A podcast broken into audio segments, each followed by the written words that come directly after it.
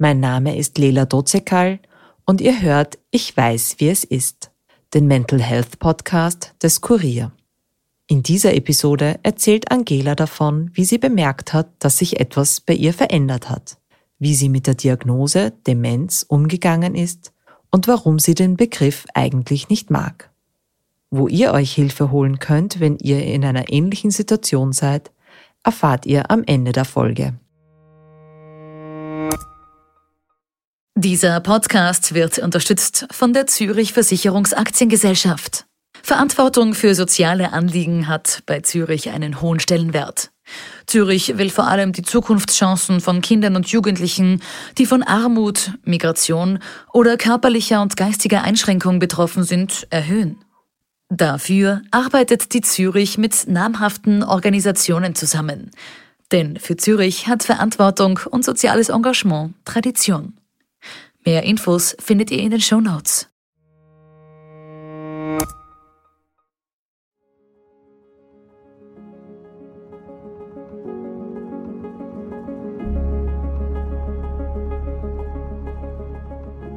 Hallo, mein Name ist Angela und ich weiß, wie es sich anfühlt, mit Demenz zu leben.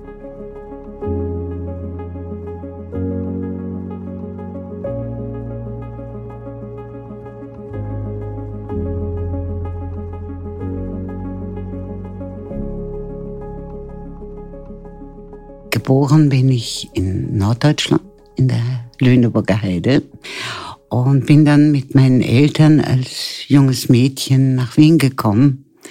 Und ich war so fasziniert von Wien. Also es war, ich dachte mir, in dieser Stadt gibt es mehr als ein Kino. Also ich war ja ganz hin und weg von der Größe. Und diese Begeisterung für Wien, die ist mir geblieben. Ich bin also eher wie ein Tourist immer durch Wien jahrelang gegangen, habe versucht, die Geschichte zu ergründen, äh, ganz, ganz viel zu wissen. Und ich lebe so gerne hier. Ja, also das ist geblieben. Ich möchte nirgendwo auf der Welt anders leben als in Wien. Sie sind also eine begeisterte Wienerin, was vielleicht daran liegt, dass ich nicht in Wien geboren bin. Aber ähm, mein Werdegang war dann ein und für sich, ja, Schule bis 18. Dann habe ich bei der Grundzeitung gearbeitet, über zehn Jahre lang und habe dann, ja, geheiratet, Kinder bekommen oder ein Kind einmal bekommen und habe dann mein Leben eigentlich danach ausgerichtet, dass ich kulturinteressiert bin, sehr viel Wert darauf gelegt habe, dass es der Familie gut geht und ich habe hier in Wien sehr viele Jahre im Krankenhaus als Abteilungshelferin gearbeitet und war auch eigentlich sehr zufrieden mit dieser Beschäftigung, stellte aber so ungefähr mit 58 fest, dass ich vergesslich wurde, dass ich wirklich extremst vergesslich war. Das heißt, ich wurde zurückgerufen und man sagte mir, du hast das vergessen oder das ist nicht gemacht oder das hast du übersehen. Und nachdem ich aber eigentlich ein sehr akkurater Mensch war und, und, und genau gearbeitet habe, hat mich das sehr, sehr gewundert. Was ist da los? Wieso kommt das? Festgestellt wurde damals ein Burnout.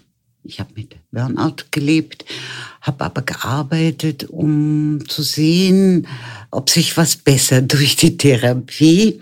Das hat sich leider nicht wirklich. Und ich bin dann frühzeitig mit 60 in Pension gegangen. Ich hatte die Hoffnung, dass wenn ich äh, mich nur um meine Familie kümmere, um die Kinder kümmere und wieder an einem Ort bin, äh, der mich nicht verordert, sondern eigentlich mm, ja das Leben ist, das ich führen wollte, dann würde der Kopf sich auch beruhigen. Hat er aber nicht. Mein Kopf war sehr verlässlich früher. Es war etwas, worauf ich mich verlassen konnte.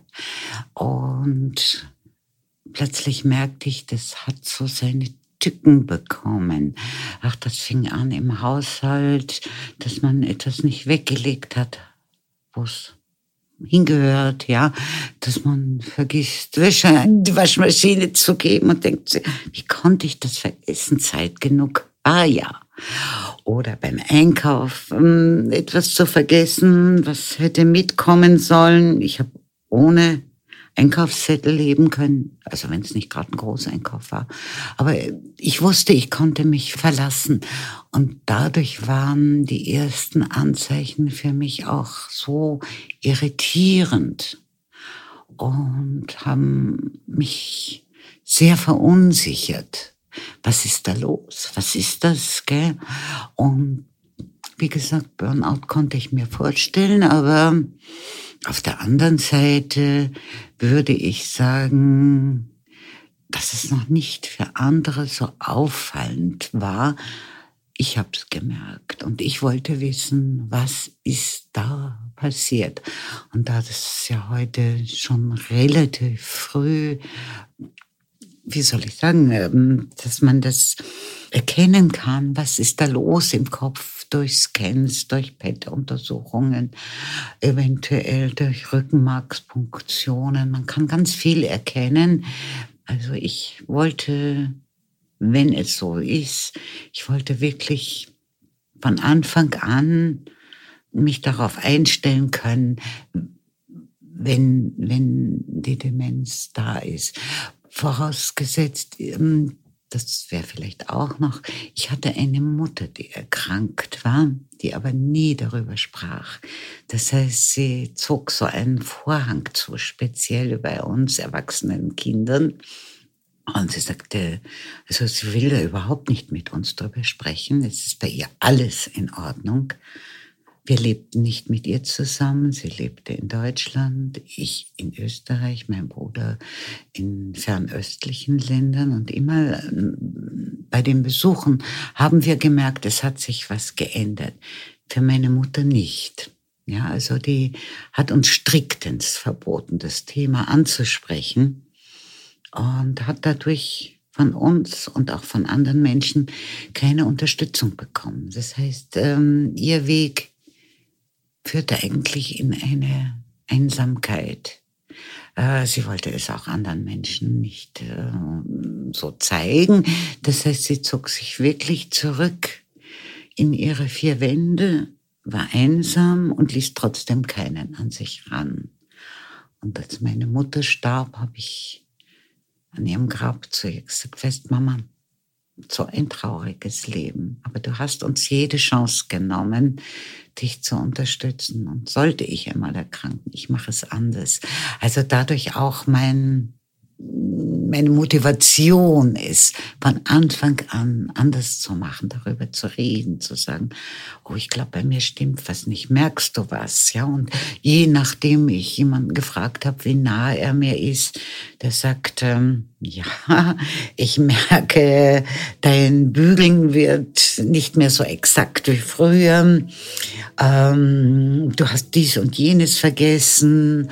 Und ich merkte, das sind auch die Lücken für andere zu merken. Und ich wollte dann unbedingt so früh wie möglich eine Diagnose haben oder eben sagen können, es ist altersbedingt. Man wird 60. Es ist einfach altersbedingt.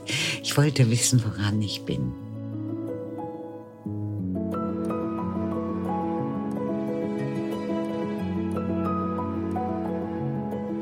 Heute ist Angela 70. Ihre Diagnose ist inzwischen über fünf Jahre her.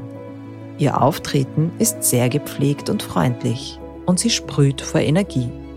Für das Gespräch hat sie einen Notizzettel mitgenommen, damit sie nichts vergisst. Trotzdem muss sie sich sehr konzentrieren, damit sie die richtigen Worte findet. Beim Erzählen schließt sie die Augen. Auch als sie vom Moment erzählt, als sie mit der Diagnose konfrontiert wurde.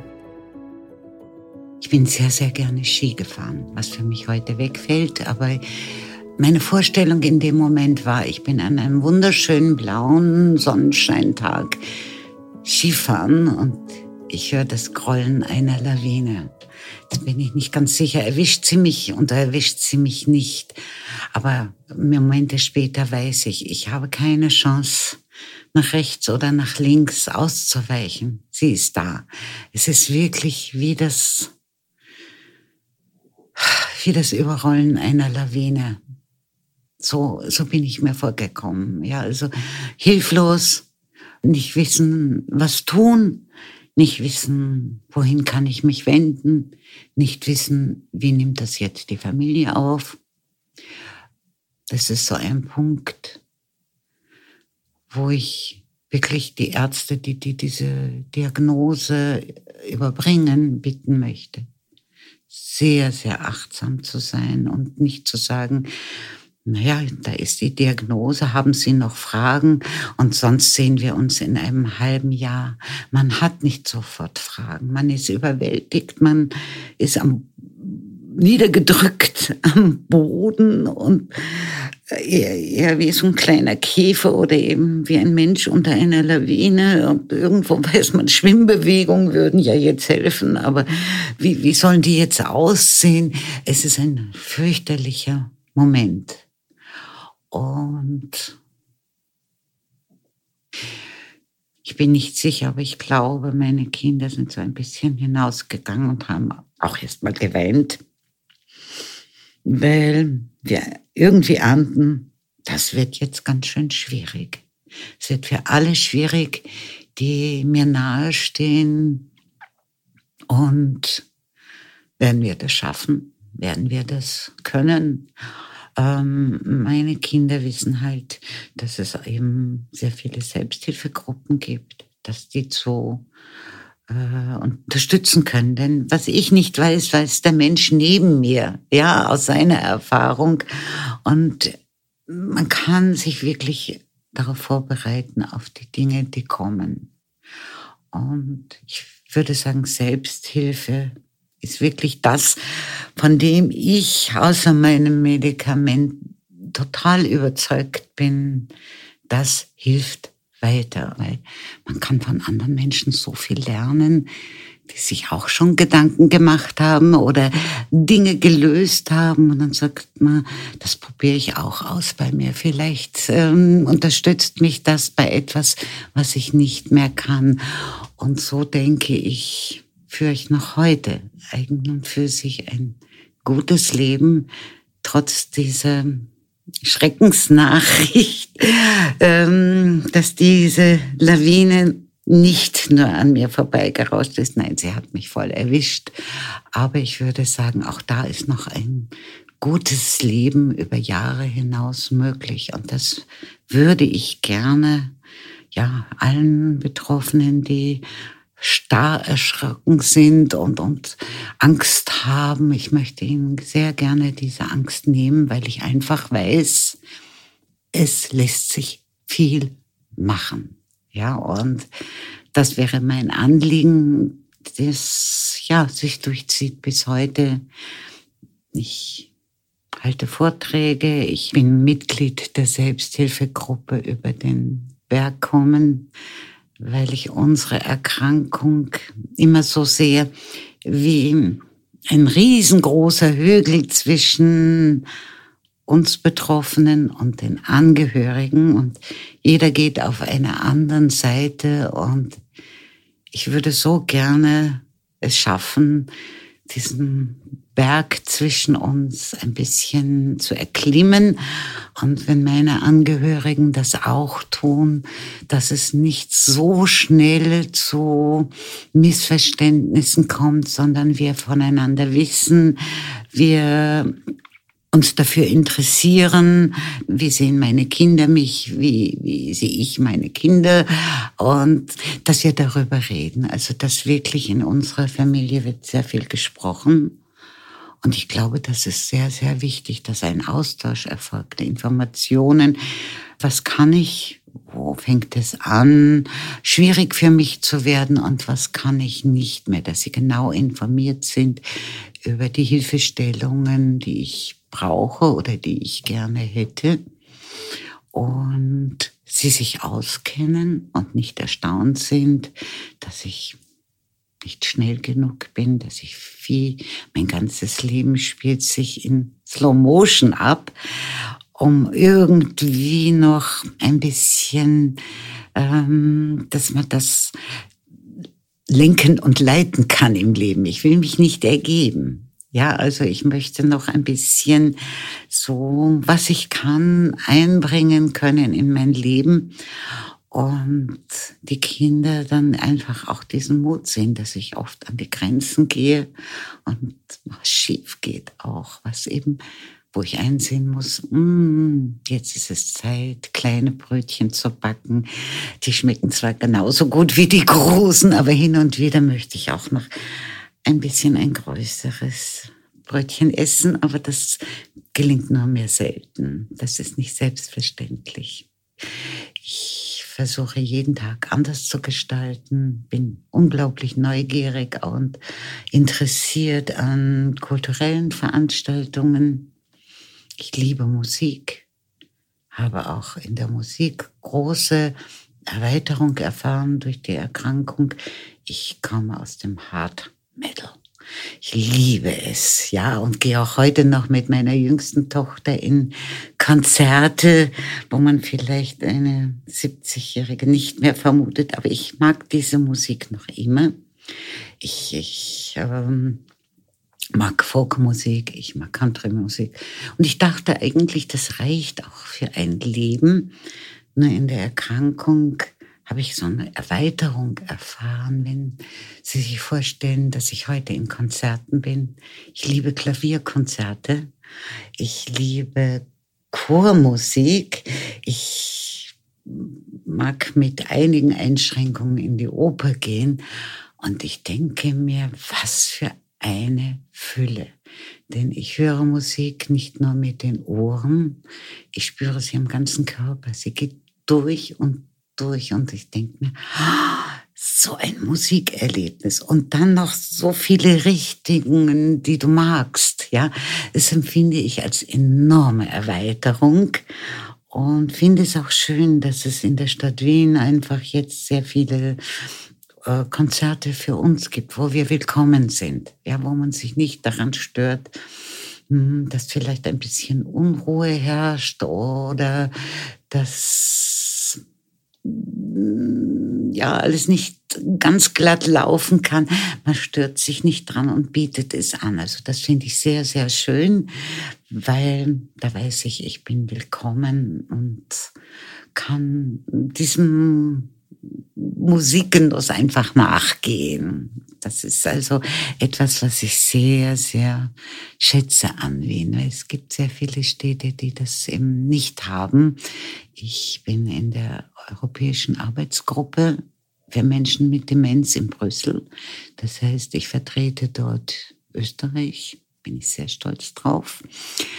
Höre mir an, was andere Länder für Strategien haben, was gemacht wird und denke mir, naja, so manches kann Österreich sich abschauen. Man muss nicht immer das Ei neu erfinden. Es gibt speziell in den nördlichen Ländern wie Schweden, Dänemark, England, Norwegen, also die sind uns schon ein paar Schritte voraus, die sehr erstrebenswert wären, die ich mir auch wünschen würde, die es aber leider bei uns noch nicht gibt. Aber das heißt ja nicht, ähm, dass wir noch lange darauf warten müssen.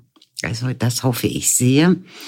Und ja, dadurch äh, habe ich eigentlich also einen Radius, der von Interessen gekennzeichnet ist, was ich schön finde. Ja, also ich denke, die schlimmste Vorstellung war für mich, äh, an ein Sofa ge gebunden zu sein und sagen, na ja, jetzt geht gar nichts mehr.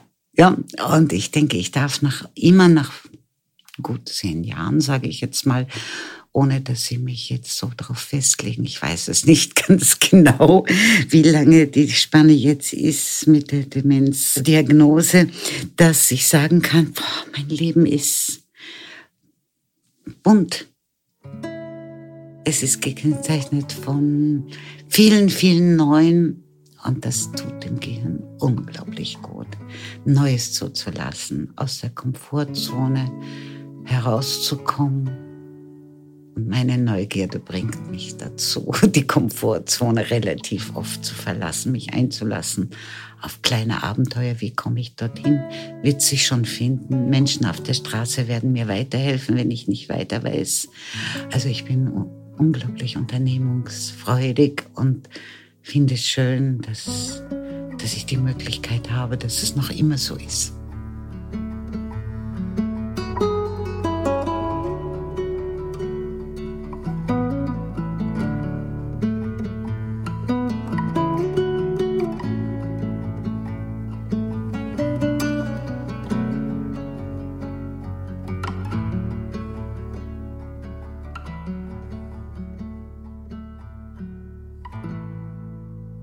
Empfinde das Wort Demenz. Groß ist es, mächtig ist es. Viele gebrauchen es und viele von den Betroffenen mögen es nicht. Ich gehöre dazu. Ich mag dieses Wort nicht. Es ist ein Oberbegriff. Aber ähm, ich würde sagen, wenn ich das Wort Demenz, ich habe Demenz, ähm, stellt sich jeder was anderes vor. Und manchmal entspreche ich, manchmal entspreche ich nicht. Also ich glaube, mit dieses Wort ist nicht geeignet, um irgendetwas über die Krankheit auszusagen. Es heißt, ohne Geist zu sein. Ich finde, ich habe noch Geist und ich denke, wenn mir das jemand früher gesagt hätte, du bist ohne Geist, hätte ich nie wieder ein Wort mit ihm gesprochen, wenn er es ernst meint. Und ich sehe nicht ein, wenn ich meine, ich habe Geist, dass ich es heute ändern sollte. Aber ich weiß, es ist ein gebräuchliches Wort, aber ich wünsche mir, noch viel früher hat man das Wort senil über uns gesagt. Das ist aber aus dem Sprachgebrauch verschwunden. Und das Gleiche erhoffe ich mir für Demenz, dass man äh, doch mm, ein Wort findet, das würde ich sagen, geeigneter ist als ein Wort. Man hat in Amerika begonnen, man spricht äh, von kognitiven Einschränkungen. Viele Leute sagen, oh, verwende dieses Wort nicht, das ist so kompliziert, wenn man das immer sagen muss. Ich finde es gut, weil Einschränkungen sind da, ja, sie sind kognitiv, aber es stimmt, es ist ein langes Wort und es ist mir eigentlich auch ziemlich viel recht, aber Demenz fällt nicht darunter, weil es sagt nichts aus, außer dass wir ohne Geist sind. Und das finde ich eben nicht. Und dann sah ich eben mit der Diagnose, wie wenig wir Beachtung finden, wie, wie, wie viel mit unseren Angehörigen gesprochen wird, wie viel Angehörigengruppen es gibt und kaum eine Selbsthilfegruppe für Menschen, die betroffen sind von den Einschränkungen. Und ich habe mir gedacht, wenn ich es kann, ich würde gern den Stein ins Rollen bringen, dass man uns sieht und hört. Also zu lange Zeit, Jahrzehnte sprach man über uns, aber sprach nicht mit uns. Und ich würde auch heute jedem Arzt, der mit der Person spricht, die mich begleitet, sagen, bitte sprechen Sie mit mir. Ich bin da. Ja, Sie müssen nur langsamer sprechen. Dann kann ich das gut verstehen oder schreiben Sie es mir auf oder ja, meine Assistenz schreibt sowieso mit, führt hinterher mit mir ein Gespräch. Hast du alles verstanden? Soll ich dich unterstützen? Es ist so wichtig, dass wir Assistenz hätten. Wir haben keine. Ja, also es ist ähm, für Menschen, die Behinderungen haben, selbstverständlich aber unsere Behinderung, ich weiß nicht, wurden wir übersehen? Wollte man uns nicht sehen? Mir ist es nicht ganz klar, wie das gekommen ist. Äh, wir haben nichts. Wir sind nicht dabei äh, bei Behinderten, obwohl ich finde, wir werden durch die Einschränkung, die in unserem Kopf stattfinden, eh gehindert daran, ein normales oder, oder ein gesundes Leben zu führen. Aber ich glaube, nur wenige Menschen, die dafür zuständig sind, haben uns auf dem Schirm, dass es sehr hilfreich wäre, wenn wir, ja, Assistenz hätten, wenn die Assistenz einfach auch anerkannt wird. Ich war jetzt durch eine Familiensituation, war ich nicht gezwungen, aber ich wollte, nachdem ich den Menschen ein Leben lang kenne, wollte ich nach Frankfurt fahren. Meine Assistenz, die mich begleiten sollte, fiel aus. Und ich musste eine zweite Assistenz finden, die mich begleitet. Und ich habe für beide in der Bahn nochmal zahlen müssen. Und ich denke, das wird nicht gesehen. Ich habe meine Karte, ich habe die Karte der Assistenz und eine zweite Karte der neuen Assistenz kaufen müssen. Ich habe mich furchtbar bei der ÖBB beschwert, habe gesagt, äh, finde ich schlimm, ja, dass wir so, so handeln müssen. Eigentlich sollte eine Assistenz selbstverständlich sein und wie in anderen Ländern frei mitfahren können ist nicht so. Also bis jetzt wurde mein Protest noch nicht beantwortet von der ÖBB, aber ich hoffe, es gibt Zeiten, wo so etwas gesehen wird. Ich kann nicht alleine nach Frankfurt reisen mit der Bahn. Es ist mir nicht mehr möglich. Ich kann mir es vorstellen, aber es braucht nur eine kleine Zugverspätung sein, ich einen anderen Zug nicht erreiche oder nicht Bescheid weiß auf dem neuen Bahnhof also es ist so unsicher, etwas so Großes alleine zu machen. Aber irgendwo habe ich das Gefühl, es wird noch nicht gesehen, dass wir Dinge machen möchten, aber zur Sicherheit Assistenz brauchen. Ja? Und sie werden feststellen, wir können immer noch viel, obwohl wir erkrankt sind. Aber wenn uns jemand unterstützt oder wir Assistenz haben, dann können wir noch viel mehr. Und äh, ich glaube, Paulo Coelho hat etwas Wunderschönes gesagt. Er hat gesagt, das Leben fragt nicht, ob man bereit ist für eine große Veränderung. Es fragt nicht, ob man die möchte. Sie ist da. Und dann heißt es einfach, damit umzugehen. Also ich habe von Anfang an gedacht, es gefällt mir nicht, es ist schrecklich für mich mit meinen Wünschen und Träumen und was ich alles hatte. Aber das Einzige, was ich tun kann, ist damit umzugehen. Und, und das glaube ich, es gibt Schlimmeres. Ja, ich würde sagen, Kinder, die an Leukämie erkranken, finde ich viel schlimmer.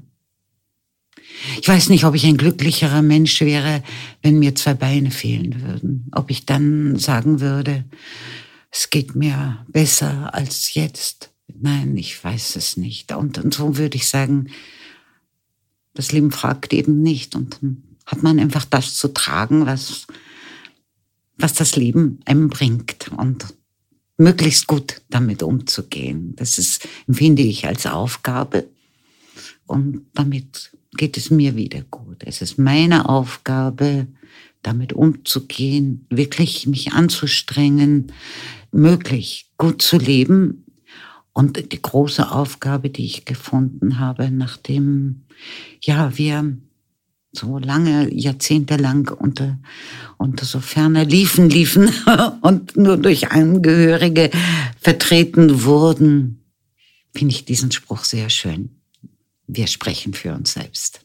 Und das würde ich so gerne, das ist so eine der Aufgaben, die ich sehe, Menschen zu, zu bewegen, es auch zu tun, damit vielleicht in der Politik nicht mehr so weggehört wird, wir übersehen werden, sondern wir wirklich eine Menschengruppe werden, die man hören sollte und hört, weil sie nicht mehr so flach gehalten wird oder einfach, wir sind da und wir würden uns wünschen, und das wäre schön.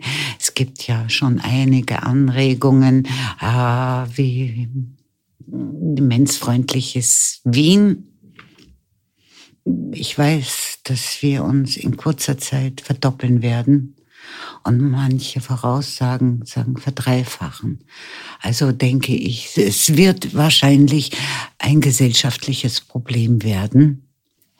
Und man kann da eigentlich schon ahnen, dass jetzt begonnen werden sollte, Richtlinien zu erstellen. Also sowas erhoffe ich mir vom demenzfreundlichen Wien, dass diese Menschen ja nicht nur mir zuhören, wenn ich einen Vortrag halte und applaudieren, sondern auch ins Tun kommen und es wirklich so ist, dass man nicht mit Scham sagt, ich habe Demenz, sondern es eine Möglichkeit ist, dem anderen aufzuklären, warum ich was falsch mache und zu sagen, du unterstütz mich bitte. Ja, und dass das so eben selbstverständlich ist, wie, wie bei einem Menschen, dem zwei Beine fehlen, wo man einfach sieht, da ist was, äh, da kann ich helfen. Und dass es nicht so schambesetzt ist, wenn man heute sagt, ja, ich habe Einschränkungen im Kopf und helfen Sie mir bitte. Ich, ich finde persönlich, dass in Wien die Menschen unglaublich hilfreich sind. Also ich habe kaum Menschen gehabt, die vorbeigegangen sind. Vielleicht haben sie mich auch nicht gehört. Aber ich bin nicht der Mensch, der das von Anfang an gemacht hat. Also als gesunde Frau habe ich gesagt, man spricht nicht mit Menschen auf der Straße war nicht gewohnt, Menschen anzusprechen. Und wenn jemand an der Bushaltestelle zu mir gesagt hat, oh, wir haben schönes Wetter, konnte ihm passieren, dass ich sagte, man spricht keine fremden Menschen an. Also dachte ich, oh, jetzt ist die Krankheit da. Ich habe mich in den Burggarten gestellt, auf die Wiese, und habe mir Menschen ausgesucht, die ich anspreche. Ich habe mir gedacht, du musst das üben, Angela. Das geht nicht. Ja, du kannst nicht so mh, hm, Schotten runter machen und dann sagen, ich brauche Hilfe. Also habe ich angefangen, Menschen anzusprechen, sie um Taschentücher zu bitten, um Uhrzeiten, um ähm, den Weg wohin zu bitten und habe so lange trainiert, bis es mir sehr leicht von den Lippen kam, Menschen anzusprechen. Und ich mache gute Erfahrungen. Es ist nicht so, dass die Wiener nicht hilfsbereit sind. Nein, ganz im Gegenteil. Oh, sagt jemand dann zu mir, das ist gar nicht weit von hier. Ich bringe sie sogar hin. Ja, also das, es gibt so viel Unterstützung. Man muss nur den Mut haben, wirklich zu fragen. Es gibt sehr, sehr viel Unterstützung in der Stadt.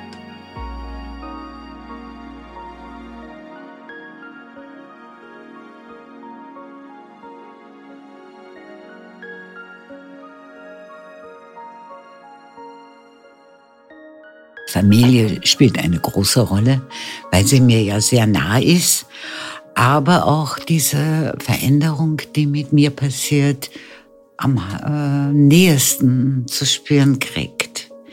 Also wir haben das jetzt gemerkt durch den Umstand, dass mein Bruder in Tokio lebt und Blutkrebs bekommen hat, war es für mich ganz wichtig, hinzufahren und zu sagen, egal wie die Behandlung ausgeht, ich möchte an seinem Krankenbett sitzen, wenigstens eine kurze Zeit. Ich möchte ihm zeigen, wir sind da. Und meine Tochter hat mich begleitet. Unser letzter Urlaub, den wir gemeinsam gemacht haben, liegt schon ein bisschen zurück. Und ich habe gemerkt, wie viele ich sag Rebelchen, ich bekommen habe, mit dem meine Tochter gar nicht umgehen kann, weil das war nicht so zu merken, aber in einer so großen Stadt wie Tokio, die so laut ist, die so undurchsichtig für mich war, die äh, auch kaum auf Behinderungen jetzt so Rücksicht nimmt wo ich Menschen nicht verstehe, wo ich Menschen nicht fragen kann.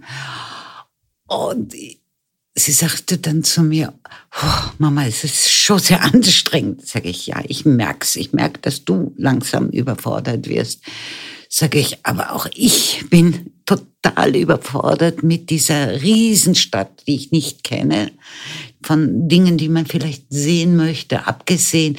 Aber ich wollte immer ja, den Weg ins Krankenhaus haben, jeden Tag. Und es war so schwierig, aber gut zu sehen, dass es solche Veränderungen in den letzten zwei Jahren gegeben hat.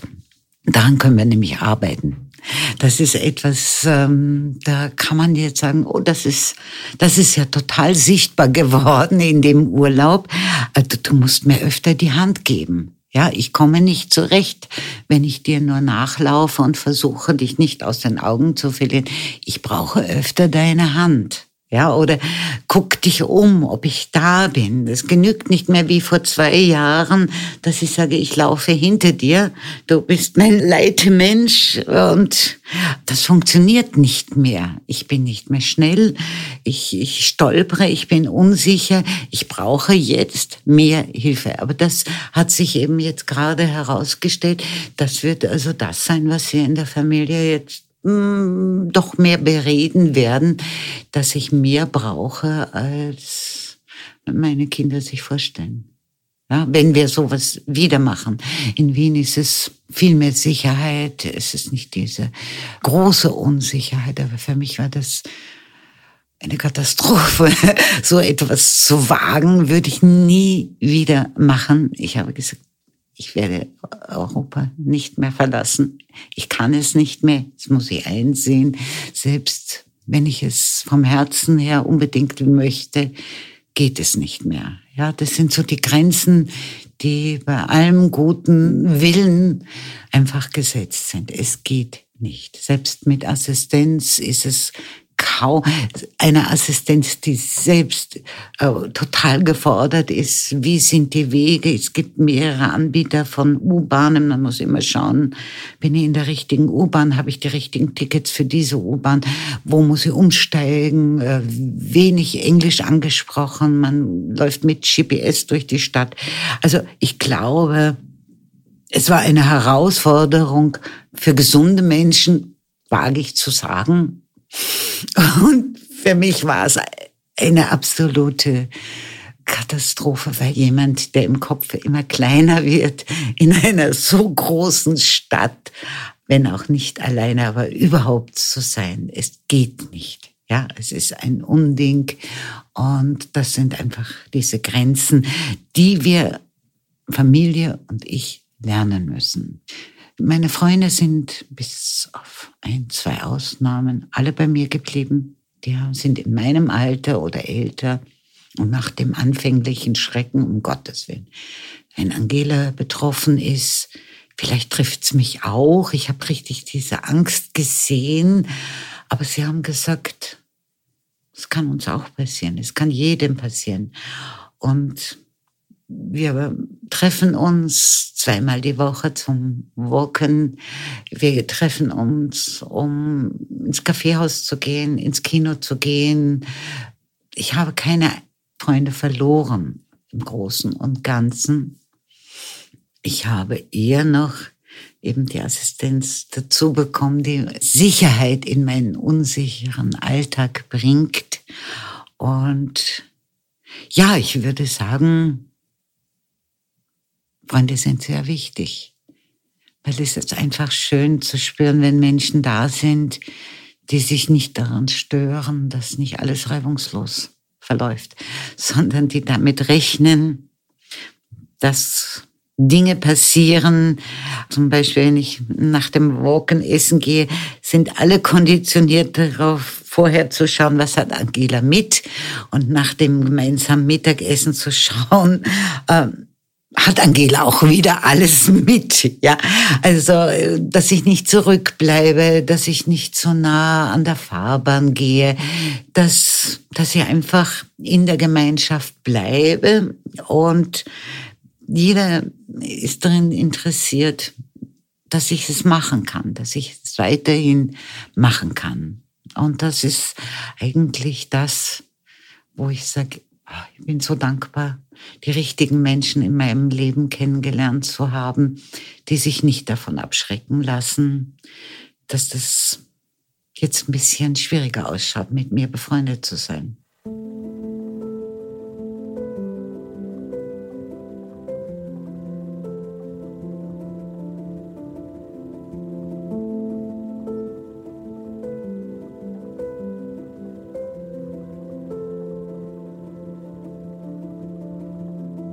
Die Weltgesundheitsorganisation WHO warnt seit Jahren davor, dass die Zahl der Demenzfälle künftig drastisch ansteigen wird. Renommierte Forscher prognostizieren bis 2050 eine Verdreifachung der Fallzahlen auf 153 Millionen Menschen weltweit, die mit Demenz leben werden. Grund dafür ist vor allem ein Lebensstil, der das Risiko für eine Erkrankung erhöht. Rauchen, Übergewicht und ein hoher Blutzucker. Aber auch Einsamkeit und ein Mangel an körperlicher und geistiger Aktivität gehören zu den größten Risikofaktoren. Angela weiß, was in Zukunft auf sie zukommen wird. Und auch wenn ihre Einschränkungen zunehmen werden, weiß sie, was sie sich für diesen Lebensabschnitt wünscht. Denn auch mit Demenz haben Menschen Bedürfnisse.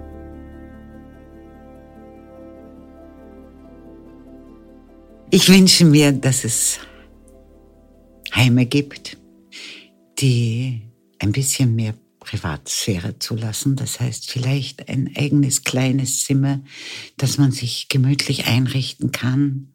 Ich weiß schon, die meisten haben zwei Bettzimmer, das ist nicht viel, ja, aber wir haben ein gelebtes Leben hinter uns. Der Nachbar, die Nachbarin auch. Das kann sehr unterschiedlich sein. Jetzt mag der eine vielleicht lesen oder was anschauen oder was tun, der andere geht frisch schlafen. Es, es harmoniert nicht wirklich. Und wenn der Nachbar hm, den ganzen Tag Besuch hat, weil der Angehörige so großzügig ist und kommt, dann habe ich die böse Besorgnis. Wo soll ich denn hin? Ja, ich habe ja nur mein Bett. Also ich denke, ich wünsche mir, dass es so wie in verschiedenen anderen Ländern gesehen wird. Auch wir brauchen ein bisschen Privatsphäre, wo ich Musik hören kann, wo ich lesen kann, wo ich vielleicht Besuch haben kann außerhalb der Besuchszeit von Menschen, die nicht in der Besuchszeit kommen können. Ich wünsche mir, dass diese die Möglichkeit schaffen, dass ich ein Stückchen Rasen, Garten zur Verfügung habe, wo ich mich unter einen Baum setzen kann, wo ich Natur spüren kann. Wissen Sie, bei uns ist es ganz wichtig jetzt in der Erkrankung. Man sagt, was hilft uns? Man, uns helfen gesunde Ernährung und Bewegung. Wir machen unglaublich viel Bewegung oft, weil wir wissen, es tut uns gut. Aber ich glaube, ein Pflegeheim sieht das ein bisschen anders. Äh, wir kommen kaum raus. Es gibt Terrassen, aber äh, auf denen kann ich auch wieder nur sitzen. Ich kann mich nicht bewegen. Es ist so abgeschnitten für mich in meiner Vorstellung. Ähm, was jetzt gut tun soll, ist dann weg. Ja, ich verstehe es nicht. Ich denke mir, vielleicht lässt es ja auch mein Körper nicht mehr zu, dass ich wandere oder schnell gehe. Aber so ein bisschen grün wäre schon für einen guten Lebensabend erforderlich. Ich wünsche mir eine achtsame Sprache, die mit mir gesprochen wird. Ich hoffe, dass ich auch in einem Pflegeheim schöne Momente erleben darf. Und es nicht so ist, dass ich mich nur dem Heim anpassen muss, dass alles, was passiert, so, ähm, ich weiß es vom Krankenhaus, wo es auch einen gewissen Ablauf hat, ja, das sein muss, weil sonst funktioniert das Radl einfach nicht mehr. Aber ich denke, Menschen, die ihre letzten Lebensjahre verbringen, sollten viele schöne Momente gegönnt werden und machbar gemacht werden.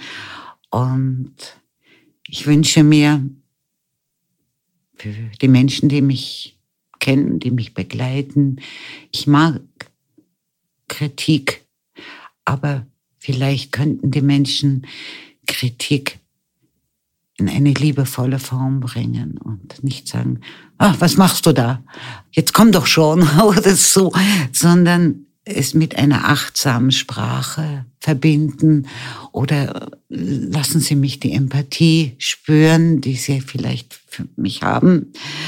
Es wäre so schön, wenn das nicht verloren geht in dem Stress dieser Krankheit, dass eben auch von Angehörigen immer die Liebe durchzuhören ist, auch wenn etwas gesagt wird, mm, was vielleicht Kritik ist, die ich aber nehmen kann. Ja, also ich denke, noch kann ich es, vielleicht kann ich es dann nicht mehr, aber ich möchte immer so ein bisschen ja, das Liebevolle spüren in dem, was gesagt wird, auch wenn es mir nicht passt, was ich tun soll, machen soll oder was gerade ansteht. Ich möchte nicht reduziert werden auf jemanden, für den man keine Empathie hat. Ich hatte so einige Sachen, die ich immer schon machen wollte. Die habe ich wirklich im ersten Jahr gemacht. Ich ging hin bis zu einer Reise. Ich wollte Island so gerne sehen. Ich hatte mir unheimlich ein schönes Land vorgestellt und ich wollte Island kennenlernen. Und das habe ich auch im ersten Jahr gemacht, weil ich mir dachte, es gibt kein Aufschieben mehr, denn das hatte ich vorher gesehen, wo ich gedacht habe, ja, jetzt arbeitest du, wenn du in Pension bist, machst du das. Und ich sah, die Pension kam und die Krankheit kam. Und da war alles so ein bisschen zunichte gemacht. Und ich habe mir gedacht, jetzt oder nie. Und ich habe sehr viel gemacht in diesem Jahr. Ich habe wirklich Liste gehabt von fast 100 Punkten, die ich machen wollte. Und einen großen Teil habe ich es auch durchgezogen. Ich habe mir da Gedanken darüber gemacht, dass ich jahrzehntelang doch in Wien lebe, aber nicht Walzer tanzen kann. Und ich habe mir dann einfach eine Tanzschule gesucht und habe gesagt, ich kann nicht Walzer tanzen. Ich habe auch Schwierigkeiten ähm, kognitiver Art, dass ich mir Schritte merke, aber ich möchte Walzer tanzen lernen. Und ich habe auch eine Tanzschule gefunden im Einzelunterricht. Also ich weiß nicht, ob ich mich noch drehen kann heute, aber ich, ich, ich weiß, wenn mich jemand auffordern würde zu einem Walzer, sei, würde ich nicht Nein sagen. Ich würde es ausprobieren. Das war mir ganz wichtig. Heute gibt's diese Listen nicht mehr, aber ich habe so ja, so ähm, Input. Ich, ich höre etwas, ich von, von etwas, ja, und denke mir, oh, das würde ich auch noch gerne. Und dann fange ich an zu suchen, wer, wer kann das mit mir machen oder kann ich das alleine? Das beginnt oft mit Sachen in Wien. Da brauche ich oft niemanden dazu.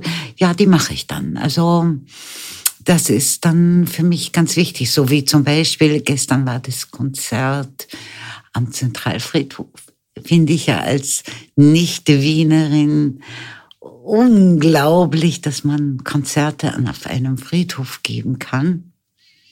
Und ich dachte, das will ich, das möchte ich, ja, und das tue ich dann auch. Ja, und, und, und so pick ich mir so die Sachen raus, die ganz klein sind oder manchmal auch größer sind, wo ich ein bisschen Unterstützung brauche. Aber die versuche ich in die Tat umzusetzen. Oder wenn ja, wenn, wenn ein, ein Konzert ist, das ich besuchen möchte, dann frage ich in meinem Freundes- und Bekanntenkreis, gibt's wen, der den auch mag? Ich würde da so gerne hingehen, kann mich, kann dem mich mitnehmen oder so. Ich versuche meine Wünsche in die Tat umzusetzen. Das ist, das ist, glaube ich, solange ich das kann, das Beste, was ich tun kann. Also, was ich ganz wichtig finde, ist, bei dieser Erkrankung und das gilt für Angehörige und das gilt auch für die betroffenen Seite. Bitte nicht den Kopf in den Sand stecken. Machen Sie sich schlau über diese Erkrankung. Machen Sie sich schlau über die Möglichkeiten, die in ihr stecken. Und werden Sie niemals zu einem Menschen, der die Defizite sieht. Schauen Sie auf das, was möglich ist fördern Sie das entweder bei sich selber oder bei Ihrem Familienangehörigen. Wie ich vorher schon sagte, wir können viel. Aber wenn man uns unterstützt, können wir noch mehr. Ich finde das so schön, wenn, Kinder oder, oder Freunde wirklich ähm, auf die Dinge schauen, die ich kann, das wahrnehmen und mir auch sagen, als wenn sie sagen, ach, das kannst du auch nicht Ja, also es ist ein riesengroßer Unterschied für die Psyche und es ist so wichtig, das zu sehen, was noch geht und darauf aufzubauen. Da passieren manchmal kleine Wunder.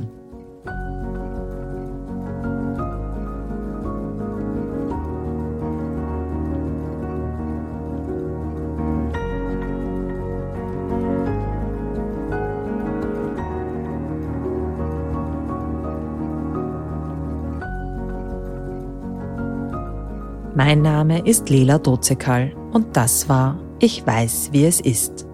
Heute mit Angela, die erzählt hat, wie sie mit der Diagnose Demenz umgeht und wie sie heute ihren Alltag meistert. Wenn ihr in einer ähnlichen Situation seid oder Angehörige habt, die in einer ähnlichen Situation sind, wendet euch an eine der Anlaufstellen.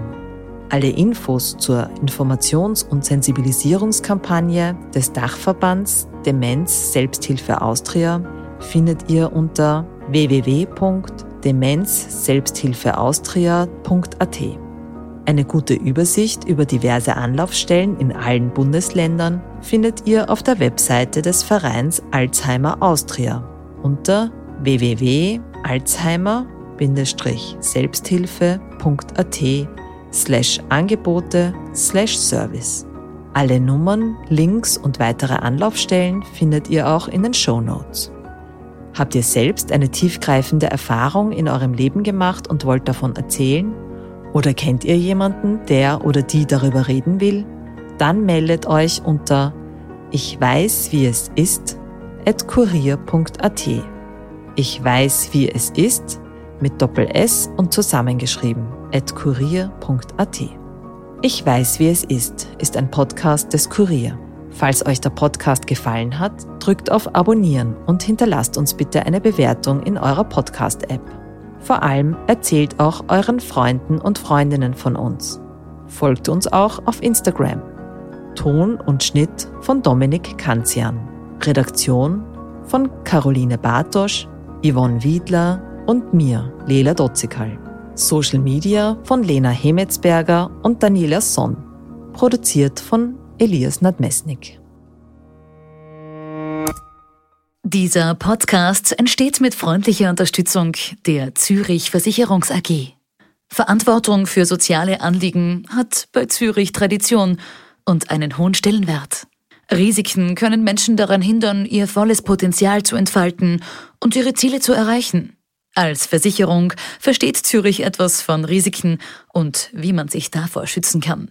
Es gibt aber auch Risiken, die sich nicht durch einen Versicherungsvertrag abdecken lassen. Armut, Behinderung, Arbeitslosigkeit, Flucht und soziale Benachteiligung. Das nimmt Zürich zum Anlass für ihr soziales Engagement. Zürich möchte vor allem die Zukunftschancen von Kindern und Jugendlichen, die von Armut, Migration oder körperlicher und geistiger Einschränkung betroffen sind, erhöhen. Dazu arbeitet Zürich mit namhaften Organisationen zusammen.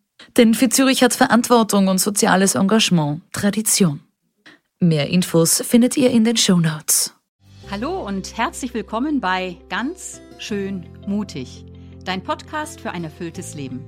Mein Name ist Melanie Wolfers und mein Name ist Andreas Pohrmann. Ich bin Radiojournalist und bin alle 14 Tage ja mit dir, Melanie, verabredet. Und wir wollen über, ich nenne das so, die Facetten des Lebens reden, denn du bist ja Philosophin und Bestsellerautorin, arbeitest in der Beratung und hast daher ja ganz viele Erfahrungen, wenn es um das Leben geht. Und mir geht es um das Leben. Das Leben, sag ich mal so, ist keine Generalprobe. Jeder Augenblick, den wir leben, ist einmalig. Und jeder Mensch ist innerlich sehr viel reicher, als er selbst ahnt. Davon bin ich überzeugt. Und daher möchte ich Menschen anregen zu erkunden, was in ihnen steckt. Und jede und jeder soll die eigenen Antworten finden auf die Fragen, die ihm das Leben stellt. Darauf bin ich gespannt und eines ist noch zu sagen. Ganz schön mutig, dein Podcast für ein erfülltes Leben gibt es kostenlos zu hören auf allen gängigen Podcast-Plattformen. Jeden zweiten Dienstag gibt es eine neue Episode. Weitere Informationen findet ihr auf melaniewolfers.de. Bleibt nur noch zu sagen, ihr hört von uns. Wir freuen uns auf euch. Bis dahin.